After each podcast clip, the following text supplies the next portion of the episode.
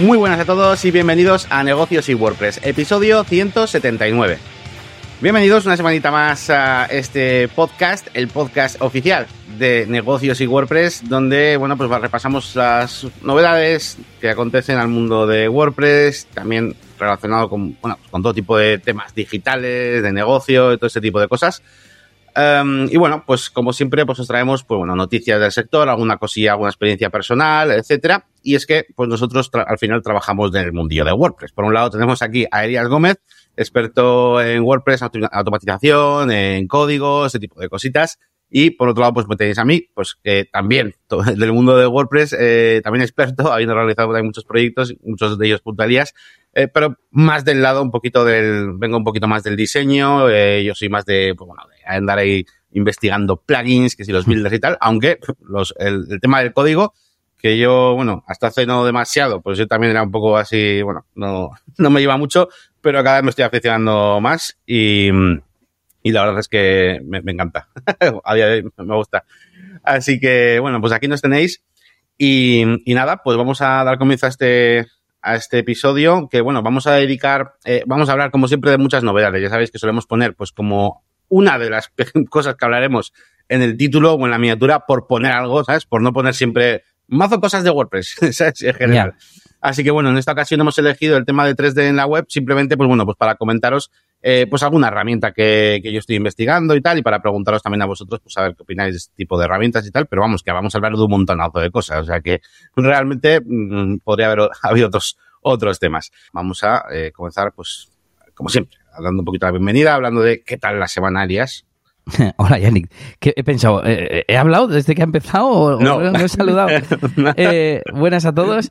Quiero adelantarme y decirte que una de las cosas que traigo es un vídeo que te quiero comentar lo primero, que es un pelín más off topic, y uh -huh. que veía yo que tengo poquitas cosas hoy, tú tienes hoy un montón, eh, no como otras otras ediciones anteriores, pero es que eh, estaba pensando, ¿por qué? Digo, pues porque es que estoy muy liado con las otras facetas que no son las de programación, con las de música y demás, y no, no hay grandes novedades, pero bueno, alguna cosa te iré contando luego. Así que, pues me voy ya directamente. El último vídeo de Marques Brownlee que se llama He probado un proyecto secreto de Google. Eh. Yo había visto algo por ahí, se llama... ¿Cómo se llama?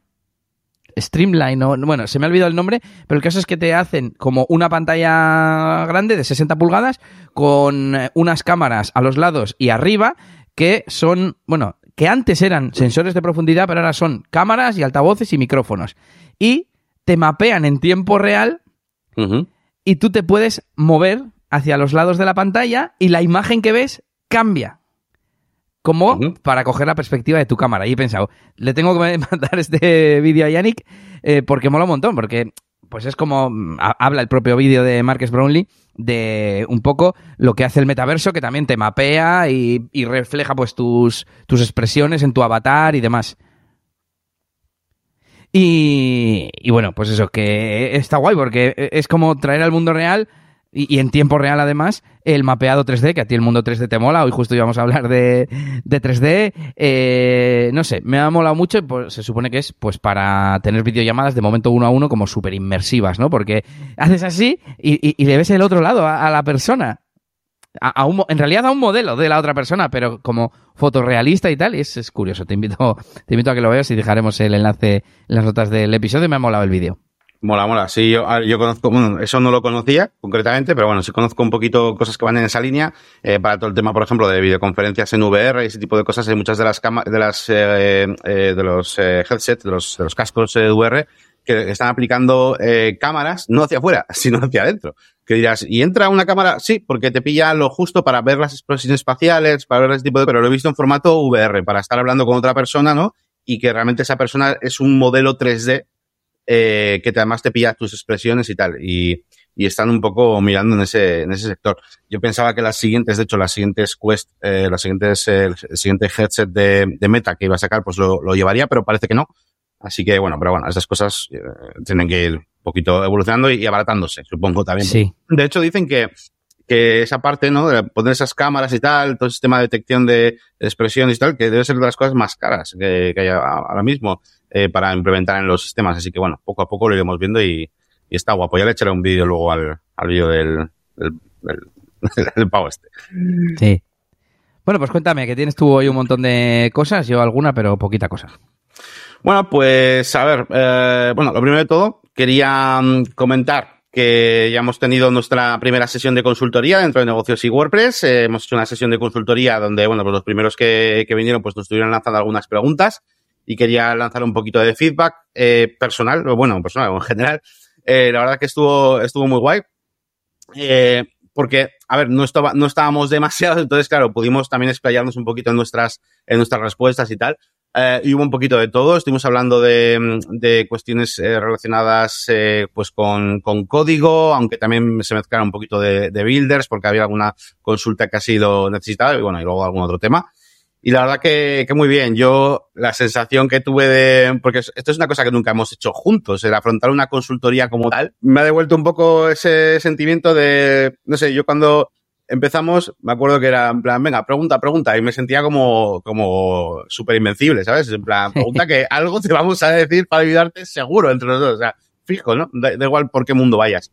Así que bueno, eh, estuvo guay. Lo único, hay que pensar un poco en cómo vamos a hacer si eso se nos va llenando de mucha gente, porque claro, hay veces que, claro, la consulta pues requiere igual algún, um, eh, algún pequeño ejemplo, bueno, también es verdad que igual si no estamos, si, si, da tiempo, ¿no? Y podemos explicar, pues sí, y si no, pues habrá que dar la respuesta de cómo se hace, ¿no? Y, y no el, y no el hacerlo, ¿no? Pues uh -huh. podemos ir jugando también con eso, ¿no?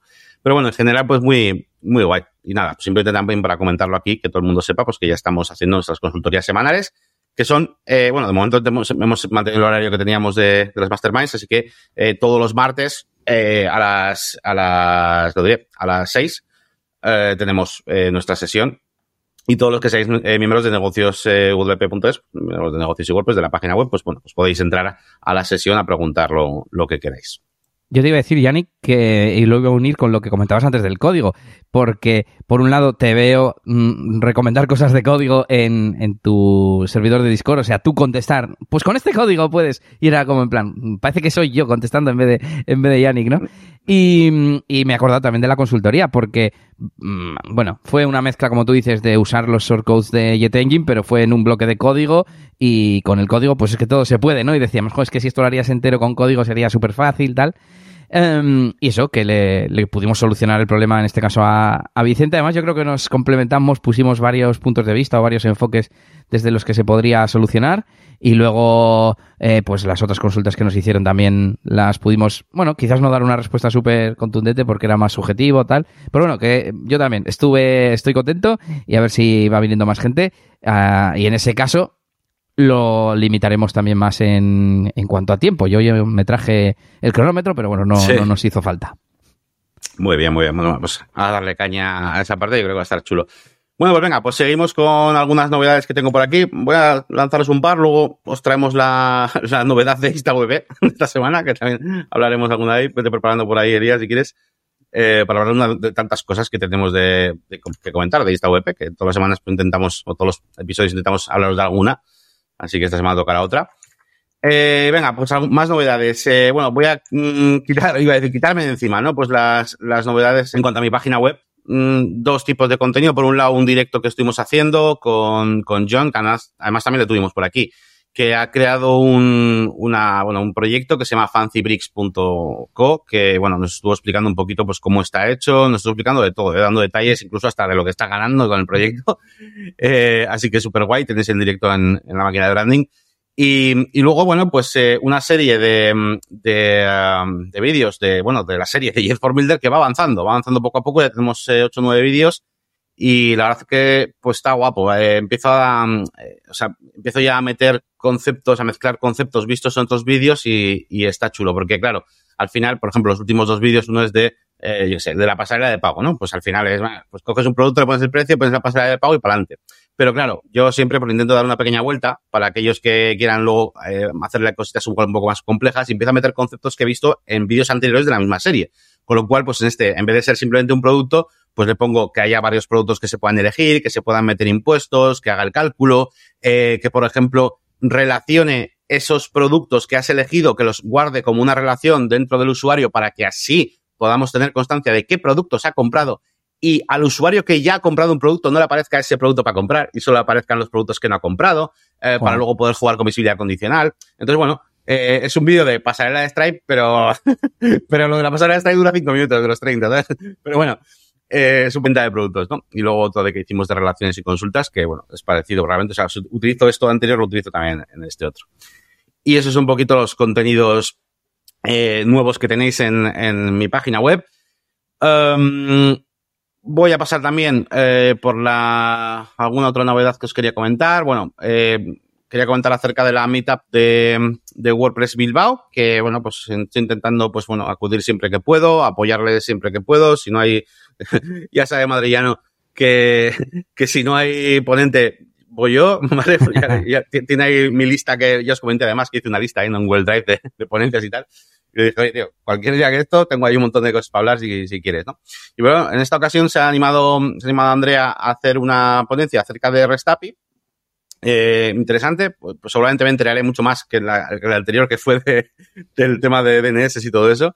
Eh, a ver que me enteré, ¿eh? pero vamos, no es mi mundillo y esto creo que me interesa bastante más. Así que nada, pues desde aquí, pues eso, decir que la semana que viene, el martes, eh, si no me equivoco, sí, martes 23, a las 6, pues tenemos a Andrea que nos va a hablar un poquito de REST y, y esas cositas. Así que, así que guay.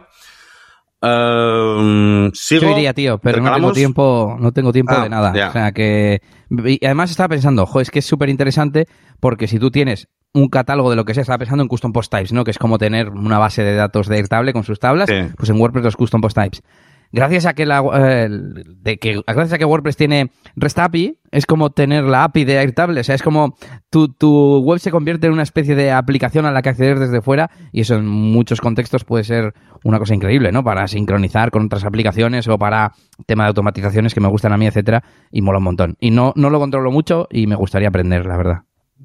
Pues es una pasada. Yo, además, y por ejemplo, también para el tema de tiendas online, que muchas veces te encuentras, eh, pues esos proyectos que tiran, no sé, de, una base de datos de otro sistema y tienes que llevarlos a, a WooCommerce para, bueno, para un montón de cosas. Yo creo que al final, eh, poder utilizar eh, las API, pues es como, no sé, como ampliar, es como parecido a lo de Make, ¿no? Es como de repente ampliar eh, el número de, de cosas que puedes hacer porque puedes utilizar otros servicios para alimentar de información cualquier cosa y la verdad que está, está muy guapo. Así que nada, eh, los que seáis de Bilbao o, o cerca o, o, os apetezca, os animo a venir a esta, a esta ponencia de, de Andrea Gómez, ¿vale? Andrea Gómez, que ahora es, bueno, es Andrea Seyes, es su proyecto así como freelance, yo para dejarlo uh -huh. por ahí. Vale. Um, más novedades, venga, eh, voy a hablar un poquito de las últimas actualizaciones, simplemente pues para que sepáis, eh, por un lado tenemos a WooCommerce 7.7, que ha lanzado cositas. Bueno, hay una que me ha llamado la atención. Normalmente no solemos aquí hablar de las actualizaciones, así que, bueno, van sacando con cositas.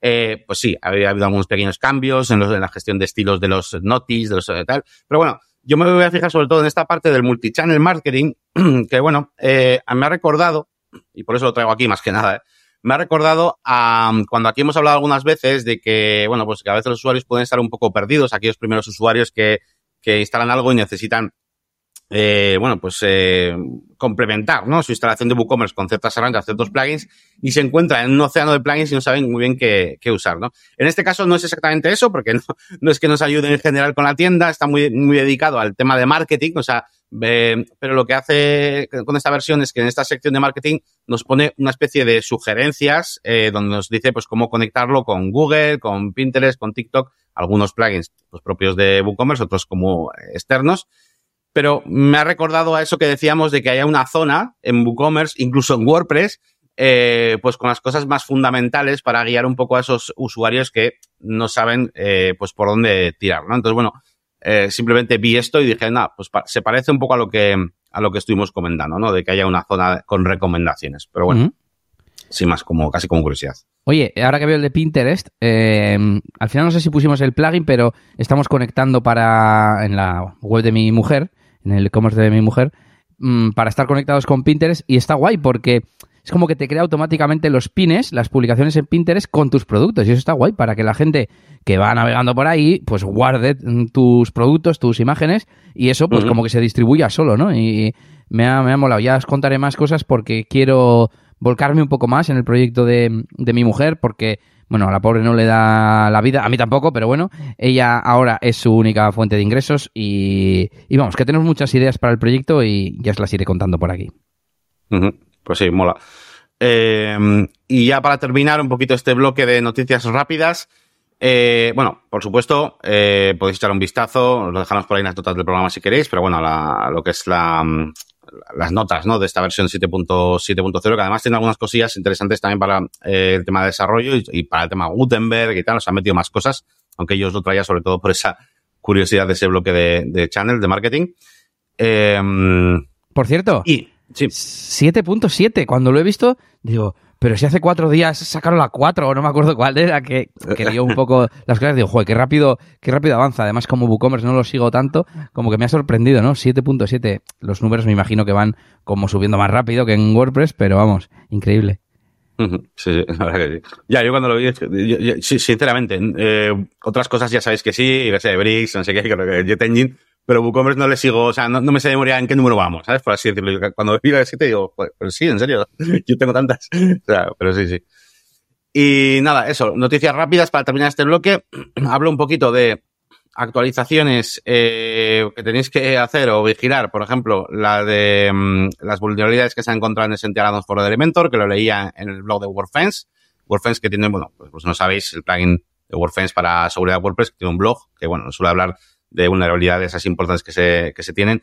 Y hago mención a este porque este de Addons lo usa mazo de peña, ¿vale? Pero mogollón de peña. Yo sé que es, mira, concretamente yo no. o sea, creo que nunca lo he usado o no me he visto yo usándolo en ningún vídeo ni nada pero sé que lo usa mogollón de gente. Entonces, bueno, mmm, te das cuidado porque aquí ha habido una vulnerabilidad grande que se ha parchado ya y tal, pero bueno, fue el 11 de mayo, pero bueno, para que estéis atentos a, a esto porque la, la ha liado gorda y me ha recordado a la versión nueva que tenemos de 6.2.1 eh, WordPress, que es una versión de actualización de, estas de mantenimiento de seguridad porque es estrictamente para eso, o sea, es para actualizar un montón de cosas de, seguridad.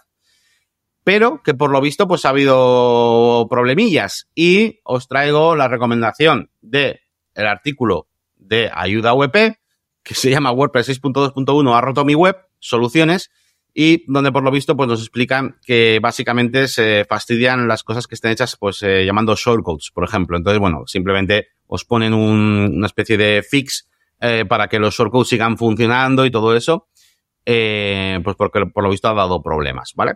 Te iba a decir que leyeras el primer punto de la, de la, noticia porque es respecto a los block themes, que no he entendido muy bien, porque incluso he buscado el ticket de al que hacen referencia y no lo he encontrado. Pero bueno, eh, como que los shortcodes los han deshabilitado para el tema de seguridad y con esto los vuelves a, a utilizar dentro de las templates, de las plantillas, de los archivos PHP, vamos. Pero bueno, en uh -huh. los block themes no son eh, archivos PHP. Y el caso es que, bueno, con este snippet, que es lo que yo os traía también hoy, que lo hemos puesto en negocios y WordPress también para que lo tengáis a mano, eh, pues lo arreglas y vuelven a funcionar tus shortcodes. Y por lo que sea, mismamente, el otro día lo hacíamos tú y yo, Yannick, el generar un shortcode y mmm, ejecutarlo en, en, código PHP con la función do shortcode que pues muchos plugins a veces solo preparan el shortcode y no te permiten tener una función o no puedes llamar a la función o lo que sea. Y bueno, pues eso siempre uh -huh. se puede hacer y esto dejaba de, de, funcionar y tenéis que meter este snippet. Claro, voy a suponer que los desarrolladores de WordPress tienen razón y lo más seguro es no hacerlo y buscar otra solución, pero de momento es la única que tenemos. Eso es.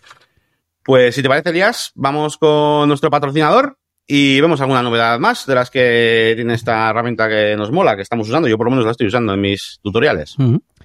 Pues una semana más tenemos a InstaWP como patrocinador, esta plataforma para hacer entornos de pruebas de WordPress de una forma súper fácil, ya sabéis, para hacer vuestras sandbox, vuestras pruebas. Hemos hablado de eh, que podemos cambiar el dominio de un plugin o un tema por instawp.io y te carga, te crea una instalación con ese tema o plugin. Hemos hablado del plugin InstaWP eh, Connect, perdón, que te permite hacer staging directamente desde tu instalación y te hace el clon en InstaWP.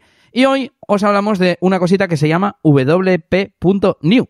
Y eso es un dominio de estos nuevos, precisamente, eh, que sirve para lanzar una nueva instalación en InstaWP. Pues si en vez de ir a vuestro panel de InstaWP lo queréis hacer directamente, de hecho, voy a probar si funciona en 50. O sea, lo estoy ejecutando en incógnito y sí, sí, me lo está creando. No sé si me va a crear una cuenta o qué me va a hacer. No, me dice Filed Invalid Recaptcha. Bueno, pues, pues parece que, que tenéis que estar logueados y tener cuenta. Mm, lo miraré.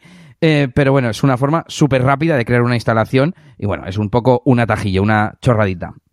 Una cosa que me parece más interesante, hoy traemos varias eh, funcionalidades así pequeñas, es que puedes crearte tus propias plantillas para instalar eh, sitios de prueba nuevos que luego pueden convertirse en la instalación en producción.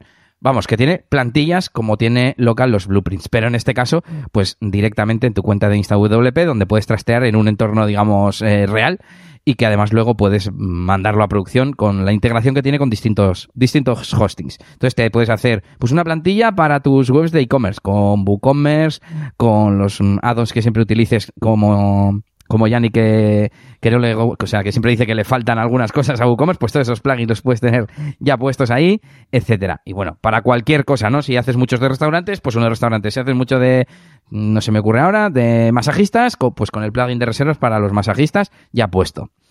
Em, estaba pensando, ¿qué más formas hay de hacerlo esto? Pues aparte de local, donde también luego tienes que publicarlo en el hosting, mm, no se me ocurren muchas formas más con instalación de plugins en lote, que tengo yo un vídeo, por cierto.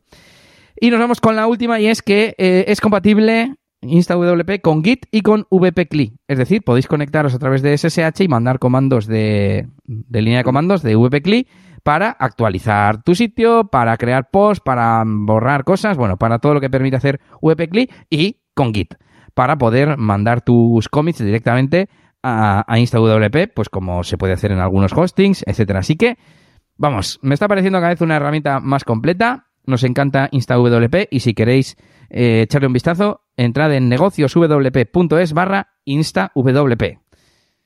Y ya está, yo creo que ya está por hoy. muy bien, muy bien. Pues aquí tenemos a Daniel además que dice que le está gustando para mostrar sus proyectos que tiene en local. Sí, es una, es una buena opción también para, pues para un típico, bueno, no solo bueno, es que no sé en qué sentido lo dice, pero pueden ser tanto proyectos que estés desarrollando de verdad a un cliente, lo que sea, y así pues te, puedes tener una vista previa y no tenga, no funcione tan mal, por así decirlo, como, como los links esos de live links de, de local, que a mí nunca me han ido demasiado bien, la verdad. Eso es. Eh, y también pues para esa gente que igual no tiene un super servidor propio, porque yo me acuerdo, sí, pues en la agencia teníamos, nuestro servidor, pues podíamos hacer nuestros subdominios para las webs del cliente y tal, para poder enseñarles la web sin que se la tengamos que entregar y tal, eh, para que no nos la líen. Eh, y entonces, pues bueno, con cosas como estas, pues está, está chulo. Y luego, bueno, pues eso, que vamos descubriendo herramientas. Yo todavía, todavía tengo muchas por descubrir y, y muchas de las, que de las mencionas todavía no, las uso, claro. Vale, pues venga, avanzamos un poquito más. Eh, voy a daros una pequeña primicia. Eh, no sé dónde va a ir, o sea, no me preguntéis, ¿vale? Yo no sé dónde va a ir esto, sí, en qué web, en qué proyecto, de, ni nada. Pero he hecho un temario, y de hecho he empezado ya a grabarlo, y tengo algunos vídeos grabados, de eh, un pequeño curso de esos eh, míos de treinta y pico lecciones, eh, orientado al código con WordPress, ¿vale? Y diréis, pero tú no tienes ya una serie de código WordPress? Sí, pero yo tengo una serie de código WordPress aplicando código. Y lo que quiero hacer aquí es una especie, algo, más parecido a un curso, ¿vale? Es decir, algo más fundamental, donde yo te explique conceptos básicos. Y, por supuesto, orientado a WordPress. Eh, estoy intentando extraer todo lo más eh, importante de este mundillo eh, para que, por ejemplo, además de conocer todos los fundamentos más importantes del propio WordPress, como pues el tema de, de la base de datos, cómo crear em, temas, ese tipo de cosas, también incluir conceptos de PHP necesarios, conceptos básicos desde cómo funcionan las variables, cómo funcionan las condiciones, los operadores, los arrays, etcétera. Todo, por supuesto, utilizando ejemplos dentro de, WordPress, ¿vale? Para que todo se entienda. Evidentemente no es un curso con todo lo que existe en el mundo de PHP, sino los conceptos básicos que necesitáis de PHP para poder trabajar con código en WordPress, ¿vale? Y bueno, esto os estoy mostrando un poquito en pantalla lo que es el, el temario que tengo aquí apuntado. Y bueno, aparte de todo esto de PHP, pues evidentemente, pues eh, el listado de funciones de, de WordPress, eh, las más importantes también, explicando un poquito eh, cómo funcionan los hooks, eh, etcétera. Incluso eh, hay una parte, WP Query, por supuesto, hay una parte también de consultas con SQL, donde quiero pues también enseñaros un poquito pues los fundamentos de cómo realizar eh, consultas en SQL eh, que luego además se pueden aplicar también dentro del propio código con WordPress. Normalmente utilizamos VP Query eh, y tal, ¿no? Para hacer consultas, pero también a veces necesitamos jugar con varias tablas de la base de datos y puede venirnos muy bien tener algunas nociones de esas consultas SQL, ¿vale? Así que este es el curso que estoy preparando. Intento grabar tres, cuatro, bueno, tres más bien lecciones por semana y va a ser uno de esos cursos que eh, yo un día haga y salga todo ahí, ¿vale? como el de Bricks o como el, aquellos de YouTube, ¿vale? Que, que salieron dos a la vez. Em, no, no, va a ser un curso, evidentemente, ese curso no va, no va a ser para ponerlo en YouTube directamente, o sea, va a estar, eh, va a ser para, vamos, para, para miembros. Em, pero sí que me gustaría hacer un vídeo, al igual que tengo vídeos fundamentales en YouTube para, eh, digamos, que, conectan con el mundo de, de mi web, por ejemplo, sí me gustaría hacer un vídeo en YouTube uh, de máximo, no lo sé, 20 minutos, 25 minutos, explicando todo lo que una persona a nivel de código necesitaría saber, ¿no? Y explicar un poquito todas estas cosas básicas para poder hacer, eh, desarrollar este temario. Lo primero que hice fue un post. Y es un post de mi, de mi blog, bueno, lo tengo en privado, ¿eh? no lo podéis ver, pero es un post de mi blog con todo lo que voy a explicar. Y llegada, por ejemplo, la parte donde voy a explicar las funciones más importantes de WordPress, dije, joder, ¿cómo hago aquí un listado? Y, estaba empezando a copiar, pegar descripción, argumentos, no sé qué, y dije, me hago un custom post type y me he hecho un custom post type en mi web de funciones de WordPress. No sé, luego igual podríamos, no sé, al final tienes la documentación de WordPress, pero bueno, está ahí, ¿no? Y podría hacer ahora un, un archive bueno, ya tengo el post type, de hecho existirá, solo que no lo he puesto todavía privado.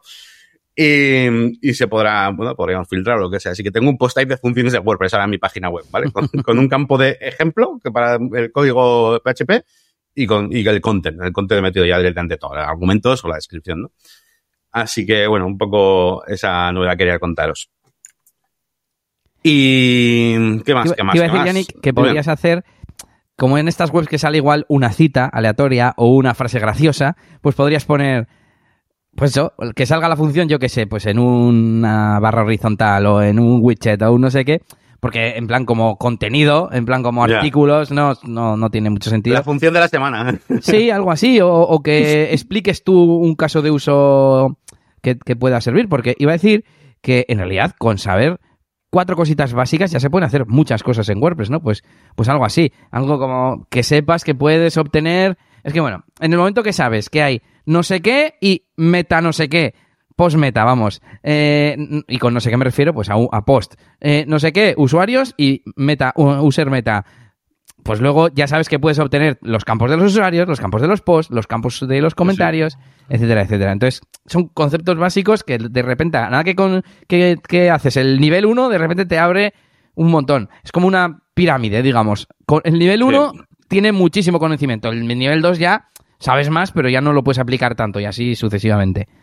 Efectivamente, sí, sí, es, así. Y, hay muchas cosas que, hombre, hay, otras que sí, que no, que, tienes que conocerlas, tipo, yo que sé, yo que sé, la de, la de add, por ejemplo, la, de para, añadir imágenes, eh, nuevas tamaños de miniatura, ¿no? Eh, add image size, por ejemplo, una función de WordPress que igual no conoces porque eso no es tan como fundamental, la tienes que conocer, pero ya eso dices, coño, y eso también te abre ahora un montón de posibilidades a la hora de trabajar, de maquetar, de hacer un montón de cosas, ¿no? Entonces, sí, sí. Claro, claro. Primero tienes que saber que WordPress cuando subes, es que esto me ha pasado con mi asistente virtual, que por cierto ya os contaré más novedades, que no sabía mucho de WordPress y pues el otro día subiendo una imagen, la subió tal cual se la había descargado de Unsplash. Y dije, jo, pero es que ocupa 3.000 por 2.000 es, es mucho. ¿Y a cuánto? Digo, jo, pues no sé. Digo, bueno, de hecho no sé cuál se muestra porque WordPress ya genera varios tamaños de imagen, ¿no? Y la otra, ah, qué interesante y tal. Pues es que además te puedes generar, o sea, puedes añadir el tamaño que tú quieras. Necesitas una de 800 por 300 porque hace de cabecera no sé dónde. Puedes añadir ese tamaño para que WordPress la genere automáticamente. Y eso es la leche. Y ni siquiera eh, eh, eh, la conclusión que quería hacer es que ni siquiera tienes que saberte que existe la función sino que WordPress, tienes que saber que WordPress es muy extensible, muy modificable y pensar, a ver si WordPress me va a dejar añadir un, tamaño de imagen, ¡pum! Existe, ¿sabes? Y coger esa mentalidad cuando vas aprendiendo, pues está guay también porque no, ni siquiera no necesitas saber el nombre de la función, no necesitas saber que existe esa función, solo necesitas saber que WordPress tiene muchas funciones. Y entonces decir, voy a mirar en la documentación o en el custom post de Yannick. efectivamente, efectivamente. Muy bien, pues nada, bueno, vamos a saludar desde aquí a Estela Riera, que acaba de llegar, que dice, Ué, pues un saludito a Estela y a todos sus animales, que la última vez se tuvo que marchar de la reunión que estábamos haciendo porque básicamente había un caballo prácticamente entrando en casa o algo parecido.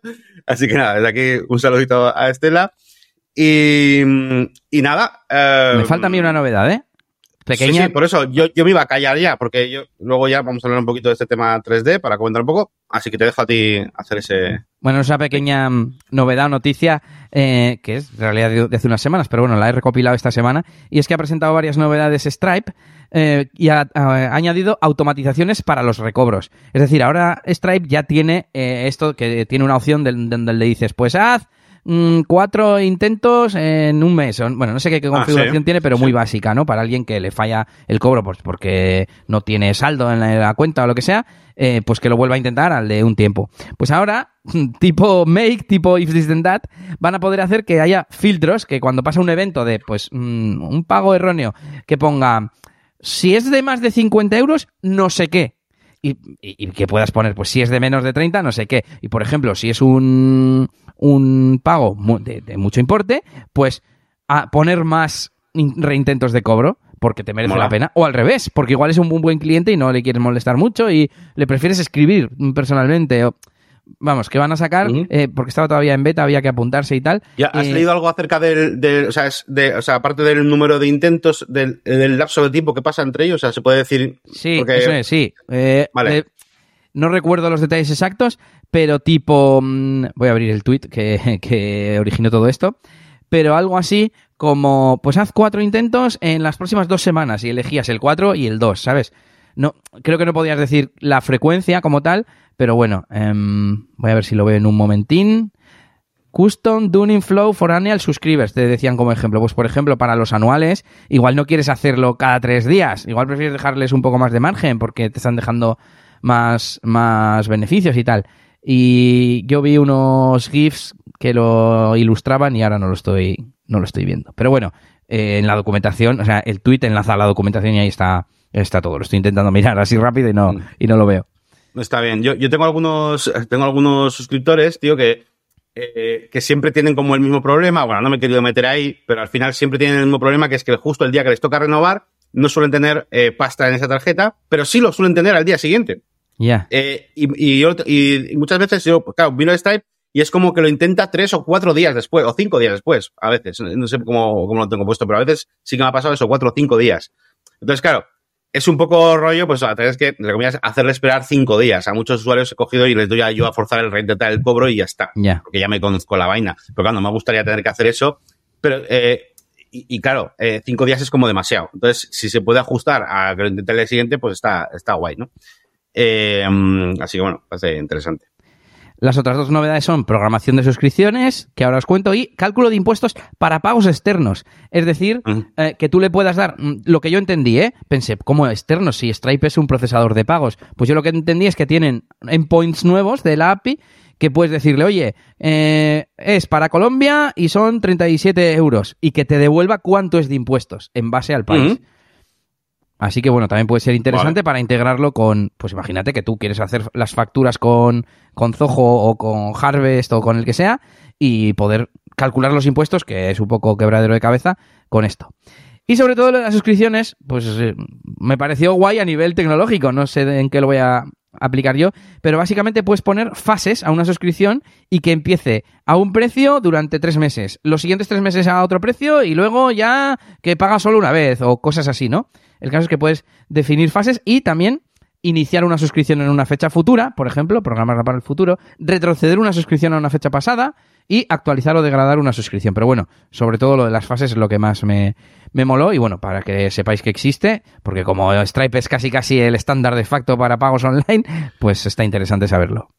Es, es muy interesante eh, que investiguéis todo este tema de cómo funcionan los, los, los productos dentro del propio Stripe, suscripciones, este tipo de cosas, porque si logramos eh, crear nuestro sistema de pago recurrente, suscripción del producto, etcétera, todo esto desde la parte de Stripe, em, realmente los plugins de tipo Restrict Content Pro no sirven, entre comillas, para mucho. O sea, al final, eh, con muchas de las cosas que estamos viendo, por ejemplo, la serie de Form Builder y tal, sabiendo un poquito de visibilidad condicional, de tal, un poquito de estructura de WordPress, la parte de restricción de contenido, de permisos, es una tontería. Eh, lo único que necesitamos es un sistema de pagos recurrentes muchas veces. Pues ya lo tendríamos, ¿vale? No, podríamos prescindir de, de, ya no solo prescindir de plugins tipo Rest Contemporary porque, ah, menos plugins mejor, no, sino, sino porque vamos a estar más encorsetados, ¿no? Eh, sobre todo por la mentalidad que tenemos últimamente.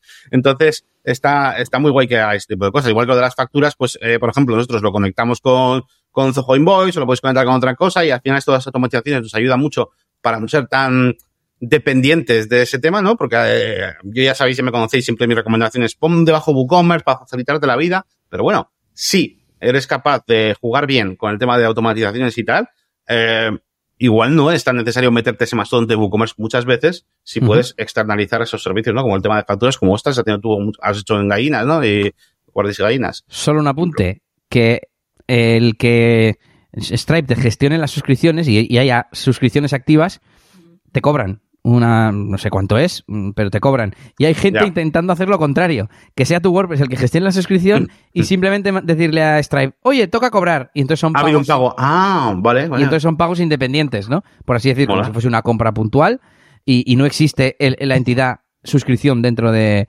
Stripe. Pero bueno, no recuerdo cuánto era, yo creo que merece la pena hacerlo con Stripe, pero bueno, que lo tengáis en cuenta. Muy bien, muy bien.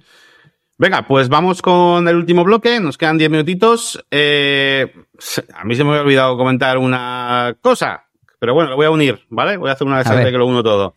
Estoy, bueno, ya os he dicho antes que estoy haciendo el curso de código, ue, pero, eh, claro, es, quería enseñarlo para utilizando, o sea, no usando el bloque de notas, ¿vale? Entonces, me he puesto un poquito a mirar un poquito, pues, cuál sería la mejor opción. He estado investigando varios, tenemos a Aptana, Sublime, Visual Studio Code, como los principales.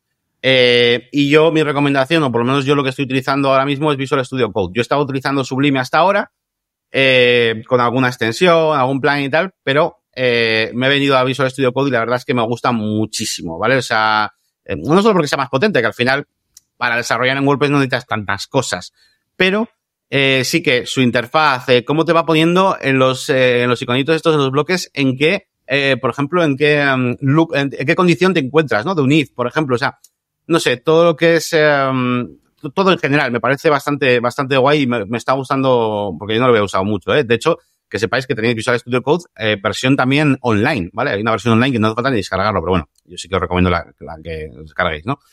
Y nada, quería comentar por aquí que eh, estos tres son los que he estado tocando y ya sabéis que no vengo del mundo del código, pero a mí el que más me ha gustado ha sido este y quería preguntaros, pues a vosotros que estáis ahí en, el chat y también a Elías, ¿por qué no?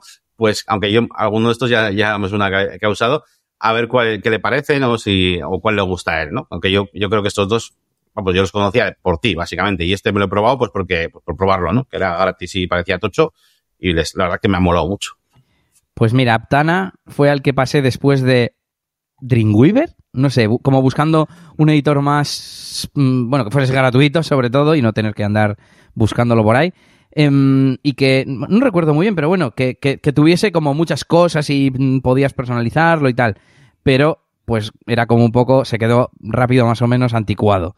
Y hmm. me pasé luego a Sublime. No sé si he llegado a tener Atom, que también es muy conocido. Ah, es verdad, Atom. Y Adobe incluso tenía uno de este estilo, de un editor de estos estilos que se llamaba Brackets Em, también, joder, sí, sí, es que también los he estado, es que digo mierda, porque los he estado mirando también y probando, ¿eh? También el bracket, sí, sí. No me ha gustado, por cierto, ¿eh? el bracket. Me ya, yo no me acuerdo por qué lo descarté. Y el que todo el mundo, o sea, yo todo el mundo que conozco así que programa más diariamente así, utilizan Studio Code de, Visual Studio, VS Code, ¿no? Abreviado, de Microsoft. Y yo las veces que lo he visto, no sé si lo he llegado a tener instalado, pues me ha parecido como que tenía muchas cosas comparado con Sublime, pero bueno, eh, puede ser una percepción y te pones y en un par de mañanas lo tienes controlado. A mí de momento con Sublime, Sublime me, es suficiente. Pero bueno, eh, no sé, ¿tú qué, te vas a decidir con uno o vas a hacer algunas cosas con uno y con otros? Ya, me he decidido, sí, sí, ya he empezado a grabar vídeos. O sea, estoy haciéndolo con Visual Studio Code. Vale, vale. Eh, hay una lección hablando un poquito de lo que acabamos de comentar, más o menos, eh, que le, damos requisitos y tal, pues tienes que tener un programa de este tipo, y comento varios, pero bueno, al final lo que recomiendo es o este o Sublime, ¿no? Por así decirlo, que Sublime he trabajado mucho tiempo con él y está muy bien.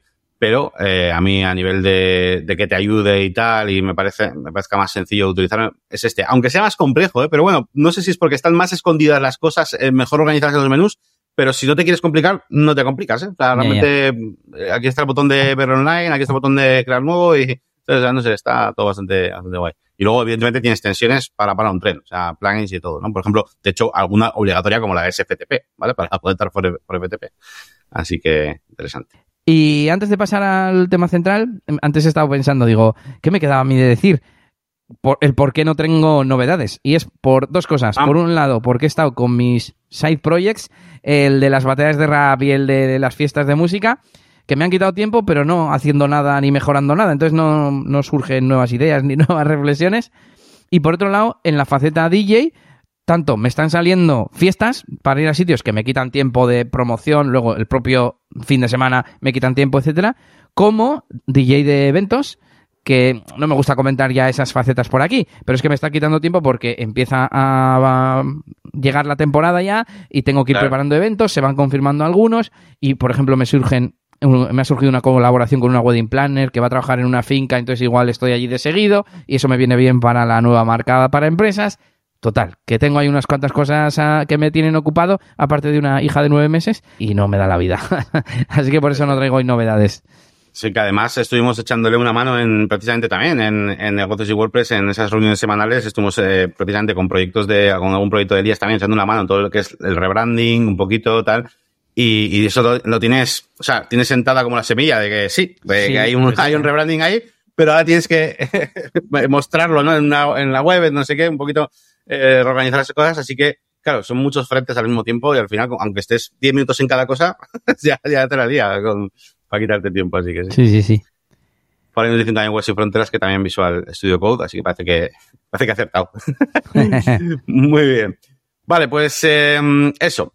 3D, ¿vale? Que bueno, has dicho tema central, aunque realmente es un Bueno. poco plantear, pues bueno, ese tipo de, de cosas que nunca, nunca oigo hablar por ahí, ¿vale? Y a mí como me gusta el mundo del 3D, pues digo, oye, que, se- que sepáis que también es posible eh, jugar con esto del 3D.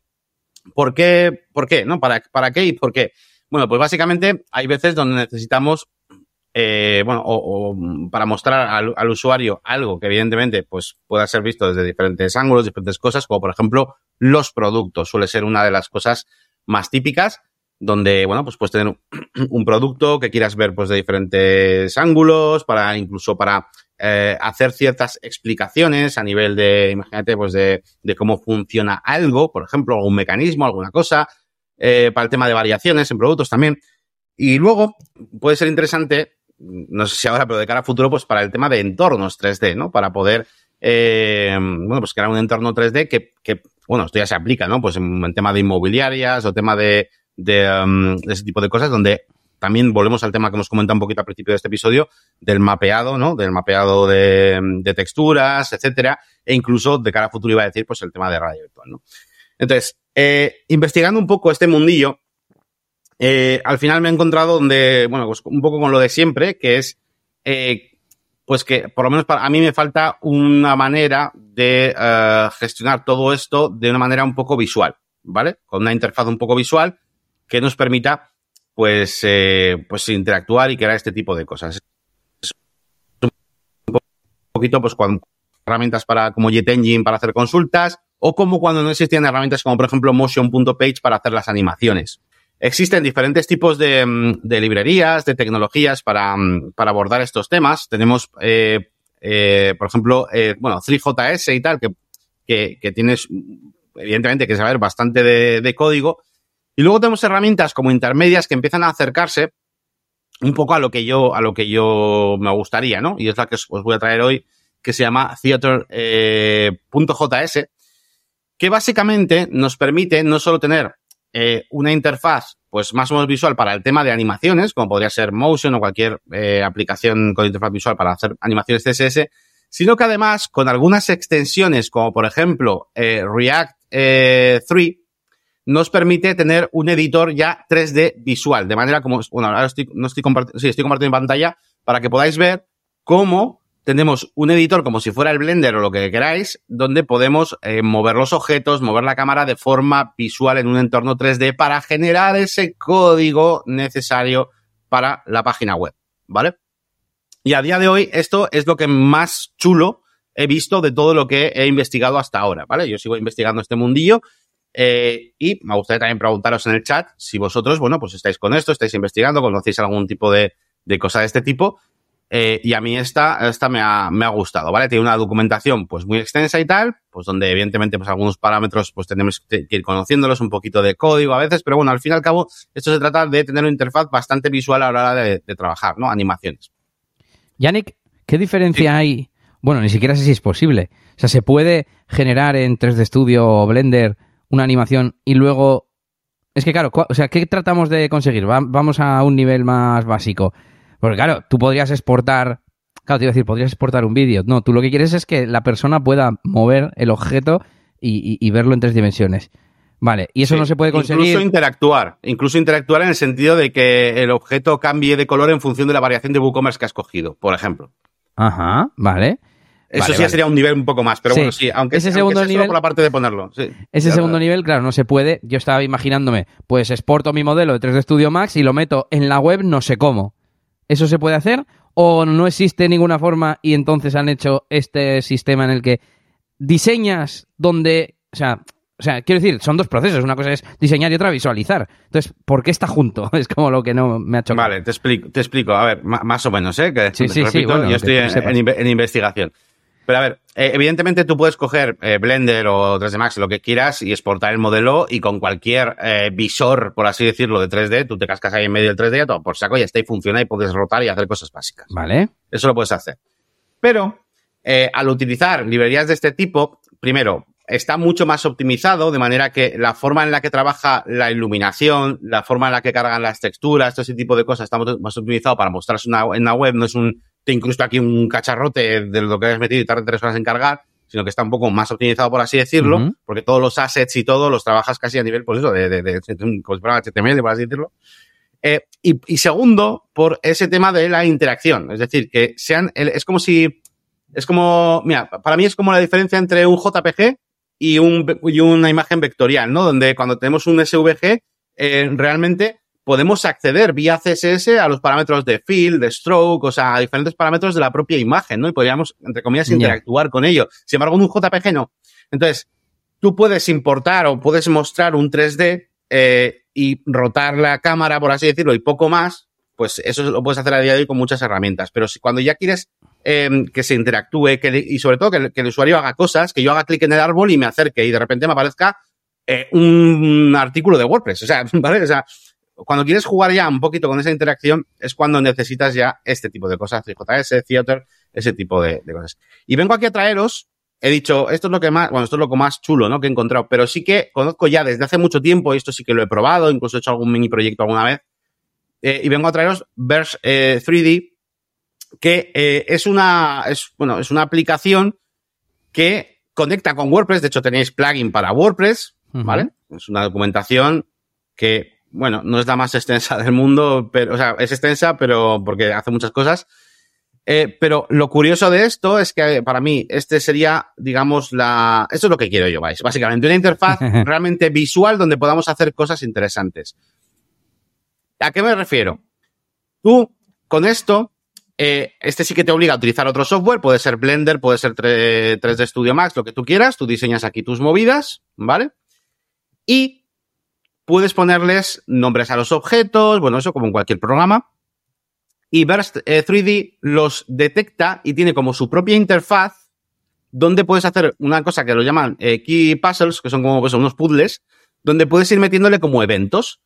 Y estos sí que interactúan. Entonces tú tienes el objeto, eh, no sé qué, y le dices, cuando el objeto con el ID no sé qué, em, se le haga clic, por ejemplo, entonces eh, quiero que cambie, yo qué sé, por la segunda variación de WooCommerce, no sé qué, y tiene, tiene eventos concretos de WooCommerce. Ya. ¿Vale? Ya viene preparado para WooCommerce, viene preparado para cosas HTML, eh, para teclado, para un montón de cosas. Entonces, eh, esta herramienta de Burst 3D a día de hoy es la que más me gusta. hay un montonazo de ejemplos tanto en YouTube como en webs que os enseñan por ahí, pues eso, mira, gente, está mota ahí para personalizarle, para hacer un montón de cosas.